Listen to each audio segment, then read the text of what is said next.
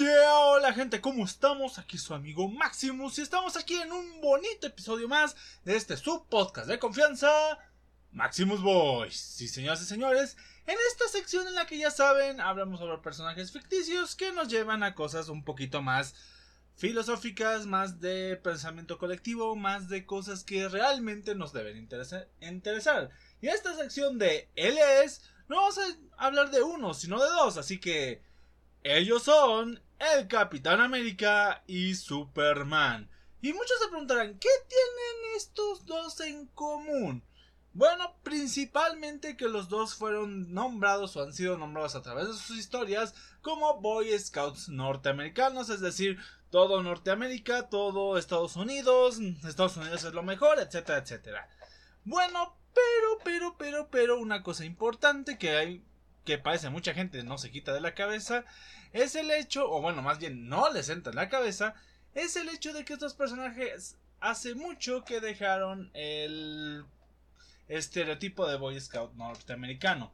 Para que se den una idea, ambos personajes tienen aproximadamente entre unos 30 o 20 años, tomando en cuenta el último que salió de ellos, de ser más personajes que velan por el bien humano que simplemente por una nacionalidad. ¿Y qué tema vamos a tocar hablando sobre estos dos? Bueno, pues es un tema que de principio parecería que no tiene nada que ver, pero van a darse cuenta poquito a poquito, o por lo menos espero, que sí tiene algo que ver. Y es el hecho de que tan, tanto peca, tanto peca el santo porque no alumbra. Bueno, algo por el estilo. El punto es que no es tan bueno ser siempre bueno como igual es malo ser malvado. Vendría a ser, la verdad tengo muy escuacha un poquito, por así decirlo, la idea. El punto es que tanto es malo ser totalmente bueno como la simple idea de ser malo. No sé si me vayan a entender, la verdad ni siquiera he tenido bien figurada, bien establecida la idea del podcast, pero vamos a llevarla un poquito, de poquito a poquito. A ver, hablamos del Capitán América, el cual literalmente en su nombre viene notado el hecho de que es un patriota americano, para más eh, INRI, la cuestión de americanos para los de Estados Unidos representa nada más a eso, como si el resto no fuéramos americanos. La cuestión es que, aparte de las notificaciones que uh, permítanme tantito, ya, ahora sí. La cuestión es que ha sido un personaje que a través de la historia, a través del tiempo, siempre ha sido vinculado con los Estados Unidos de América. Lo cual mm, tiene su razón de ser, ellos lo crearon, fue creando como propaganda política de los Estados Unidos de Norteamérica para cuestiones de la Segunda Guerra Mundial. Digo, en su portada de estreno sale golpeando a cierto líder de cierto partido opositor en la Segunda Guerra Mundial. Así que ¿Qué te voy a decir? Bueno, partido opositor no es el término correcto, ¿cierto? Grupo opositor, perdón, ese creo que es el término más correcto, lo sale golpeando y es así como de, ah, ok, vale, vale, vale, vale, algo que hoy en día ni pensando se podría hacer. Así que pues, chale, ¿no? La cuestión aquí, y creo que lo más importante, es que es un personaje que a través del tiempo y las historias, sobre todo con la prohibición a los cómics, o bueno, no fue prohibición, fue censura a los cómics por allá de los 50 60 se le fue dando un pequeño lavado de cara al personaje en donde sí seguía siendo patriota norteamericano, pero fue evolucionando un poquito más a ver por el bienestar de la gente, no tanto bélico, etcétera, etcétera. Hasta aquí vamos a dejar la pausa porque no hay gran cambio. Vamos a ir ahora con Superman. Superman literalmente fue concebido para ser el primer gran superhéroe de la historia. Para aquellos que no lo sepan, Superman en un inicio ni siquiera volaba, solo brincaba muy alto y tenía super fuerza. La cuestión es que se denotaba mucho en la época que también era como que un símbolo americano desde los colores de su traje.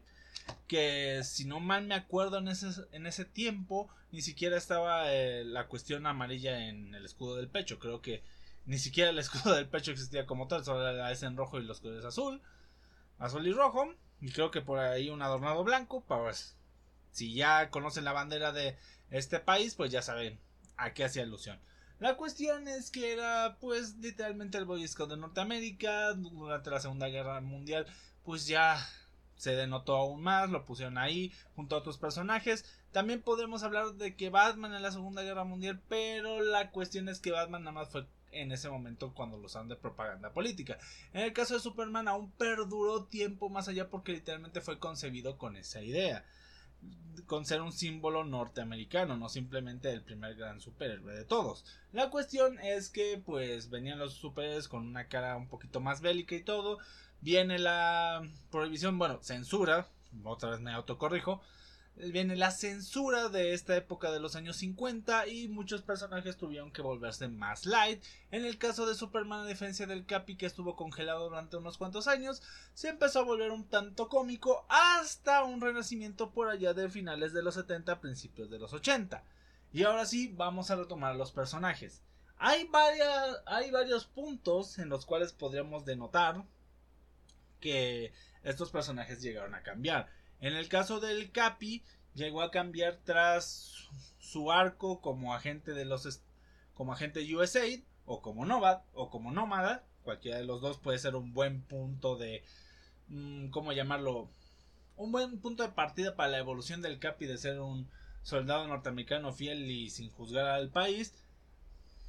Y podemos decir que el punto culmine cae en la misma historia del soldado del invierno, la cual pues ya vimos adaptada de cierta manera a lo que es la película y si es cierto que no está del todo mm, ligada, pero ahí es donde el Capi da uno de sus mayores desplantes en las cuales prefiere proteger a su amigo o ver por el bien de su amigo que antes de las ambiciones egoístas de un país. Y bueno, ahí es donde el Capi se vuelve un poquito más humano y no es tanto nacionalista patriótico y ya empieza una evolución más allá. Bueno, ahora pasemos al caso de Superman. En el caso de Superman literalmente le hicieron un lavado de cara totalmente nuevo, nuevo origen. Bueno, no nuevo origen, pero un origen más explicado. Aparte de pasar muchas cosas como eh, crisis en tierras infinitas, etcétera, etcétera para el cual tuviéramos un Superman un poquito más velando por el bienestar de la humanidad que por los intereses patrióticos del país. Pero igual podríamos decir que la etapa de la muerte y el reinado de los superhombres, bueno, la muerte de Superman y el reinado de los superhombres nos dio una faceta más humana, por así llamarlo, sino llamarla independiente del personaje, literalmente desligándolo de sus colores tradicionales y llevándolo a un ámbito un poquito más eh, rebelde hasta cierto punto. La cuestión es que es un estigma, como les comento, el de Boy Scouts norteamericanos, tanto para Superman como para el Capitán América, que aun cuando hicieron esas transformaciones, mucha gente los catalogaba por, por ese punto. ¿Por qué? Principalmente porque muchas de las historias por las cuales más se les conocía a estos personajes hasta esa fecha, aún tenían ese estigma y aún tenían esa notación de, ah, si es por Norteamérica es lo correcto y no hay nada más. Y por lo mismo a veces pasa con el hecho de cosas que en nuestra vida del día a día. Y es a lo que quiero llegar. A ver, que tú creas que estás haciendo el bien o creas que estás haciendo algo bueno no siempre significa que va a tener resultados buenos. Y eso es a lo que me quería referir. Eh, hay una vieja frase que dice que el camino al infierno está lleno de buenas intenciones. Y eso se debe a que hay mucha gente creyendo hacer las cosas bien y la verdad es que puede estar pues dañando o alterando tal vez la opinión de otros o podríamos decir está atentando hacia lo que otras personas puedan opinar o derivar sobre algún tema. No nos ha pasado muchas veces que según por ser muy eh, eh, correctos, muy estrictos tal vez, o querer llevar las cosas por un camino de lo que podríamos llamar ortodoxo, llegamos pues a ir a otras personas o llegamos tal vez hasta a insultarlos por opinar de maneras distintas a las nuestras. Suele pasar, y sobre todo cuando somos jóvenes y no tenemos tanto la noción de empatía o las nociones de pues saber que a veces las cosas buenas nos siempre derivan en seguir las reglas al 100%. Es cierto que hay una gran diferencia entre seguir leyes establecidas por el gobierno y seguir reglas de vida que pues a veces pueden ser buenas, a veces pueden ser malas, a veces se pueden romper, a veces no. Yo no estoy llamando aquí a la rebeldía, pero bien dice Dicen por ahí que un pequeño llamado a la rebeldía es un llamado a la creatividad. Por lo cual, a veces ser rebelde no es malo, el punto es en qué momento serlo, al igual que ser tan estricto y ortodoxo no siempre es del todo correcto. Va a haber mucha gente que te pueda tachar de aburrido, de, de, ¿cómo podemos llamarlo? Monótono, hasta de mala persona. Y tampoco eso significa que esté mal. Lo malo es querer meter a fuerza ciertos comportamientos o ciertas... ¿Cómo podría describirlo? Ciertas actitudes hacia la sociedad. El ser totalmente bueno o el querer ir de todo lo bueno a veces es tan malo como el simple hecho de actuar de mala manera.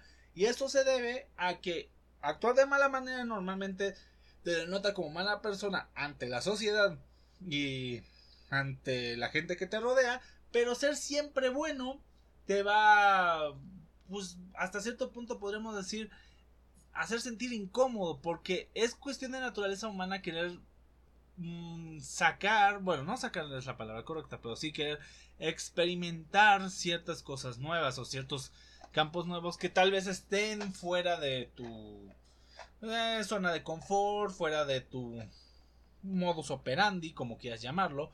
Pero eso sí, va a haber muchas veces en las cuales te va a llamar la atención algo a lo cual no estás, ¿cómo decirlo?, acostumbrado o que en algún momento catalogaste como malo o como en algún momento dijiste, ah, yo no voy a hacer eso, por eso existe una frase de que, que comenta, nunca bebas, nunca digas que de esa agua no has de beber, porque nunca sabes en qué momento tu chip va a cambiar, vas a ver la vida de una manera diferente y entre otras cosas, así que ser totalmente ortodoxo ante seguir las leyes, seguir la vida propia, la vida, mm, podemos llamarlo, como se establece lo bueno, pues no es también lo mejor para uno. Aclaro, hay que a veces equilibrar cuando es bueno eh, ser una buena persona ante la sociedad y cuando es mejor tal vez ser un poquito malo para sentirse un poquito libre. Y aclaro, no es como tal malo, pero ser un poco rebelde. Creo que es la manera correcta de decirlo, porque muchas veces tachamos a la rebeldía como esa cosa contradictoria ante lo establecido, ante lo que es correcto, la ley, etcétera, etcétera. Y muchas veces nos lo han demostrado personajes de los cómics. Ya ha pasado en cómics como El Reino de los Superhombres y El Soldado del Invierno, hablando de la película más que del cómic. Donde a veces se tiende la rebeldía ante un grupo, ante una... Mm, ¿Cómo podemos llamarlo? ante un organismo que según es el que manda y rige las leyes de lo que es correcto, pero pues tal vez es correcto para ellos, pero para ti lo que quieres lograr no lo sea. Muchas veces se ha comentado el hecho de que si alguien quiere emprender, normalmente tiene que esperar, que tiene que ir ejerciéndolo poco a poco, pero hay maneras de hacerlo. Igual puedes ir trabajando, puedes ir haciendo eso. La famosa frase de que sin un título no vas a hacer nada en la vida, eso es una total mentira. Y el que diga lo contrario, háblele a muchos grandes emprendedores que ha de estar por ahí. Y ojito, no estoy diciendo que estudiar sea malo, sino que el hecho de que el papelito hable más por ti de lo que sabes o hable más por ti de lo que hayas trabajado es pensar muy tontamente, porque técnicamente lo que me estás diciendo, que sin ese papelito no importa cuánto trabaje, cuánto haga, que no voy a lograr nada. No, y hay mucha gente que piensa así, hay otras personas que lo ven como una facilidad. Y eso tristemente es cierto porque aún seguimos pensando que eh, los estudios superiores quitan lo pendejo y muchas veces no. Conozco muchos tarugos con títulos universitarios, algunos de manera personal, algunos de manera pues ajena o de manera terciaria, es decir, que he oído hablar de ellos. Así que pues ah, no es tan no es tan ligado siempre el ser una personalista o ser una persona triunfadora con tener un título universitario. Es más bien cómo lo trabajas y cómo lo llevas. Pero creo que me dejé llevar. El punto es que la rebeldía llega a ser una puerta a veces más grande a la superación que el llevar las cosas de manera ortodoxa. Solo pónganse a pensar cuántas veces no hemos oído hablar sobre científicos revolucionarios que descubrieron, no sé, eh, nuevas formas de, de sacar energía, nuevos modelos financieros, nuevos, pues, nuevos procesos para crear algún No sé, ahorita no se me vienen muchas las cuestiones. Pero saben a lo que me refiero, que inventan cosas nuevas, que sacan innovaciones.